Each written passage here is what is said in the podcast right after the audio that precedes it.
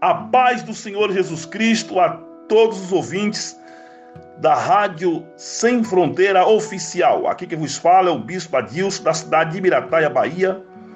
Pertence ao Ministério Igreja Pentecostal Restauração e Vida. Aqui vai uma palavra para a sua edificação, que se encontra no livro de 1 Coríntios, capítulo 13, versículo 1. Ainda que eu falasse as línguas dos homens e dos anjos e não tivesse amor, seria como metal que soa ou como sino que tine.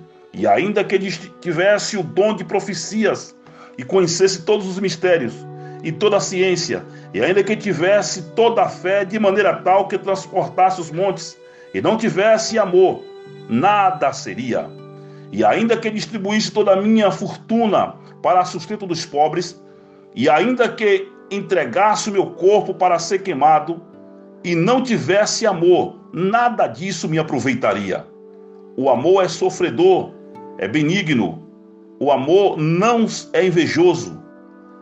O amor não trata com leviandade, não se soberbece, não se trata com indecência, não busca os seus interesses, não se irrita, não suspeita mal, não folga com injustiça, mas folga com a verdade.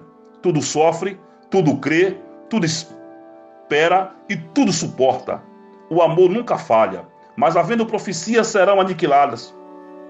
Havendo línguas cessarão, havendo ciência desaparecerão, porque em parte conhecemos, em parte profetizamos.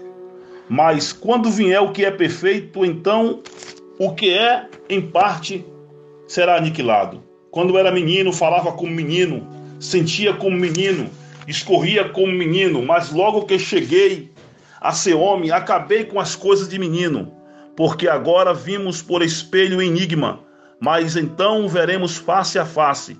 Agora conheço em parte, mas então conhecerei como também sou conhecido. Agora, pois, permanece a fé, a esperança e o amor, esses três, mas o maior desses é o amor.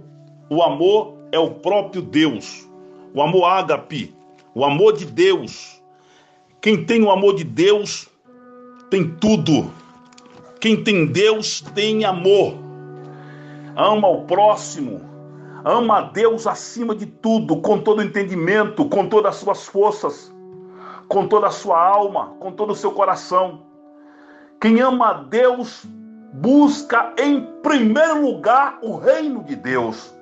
Quem ama a Deus tem a presença de Deus. Quem ama Deus, dialoga com Deus.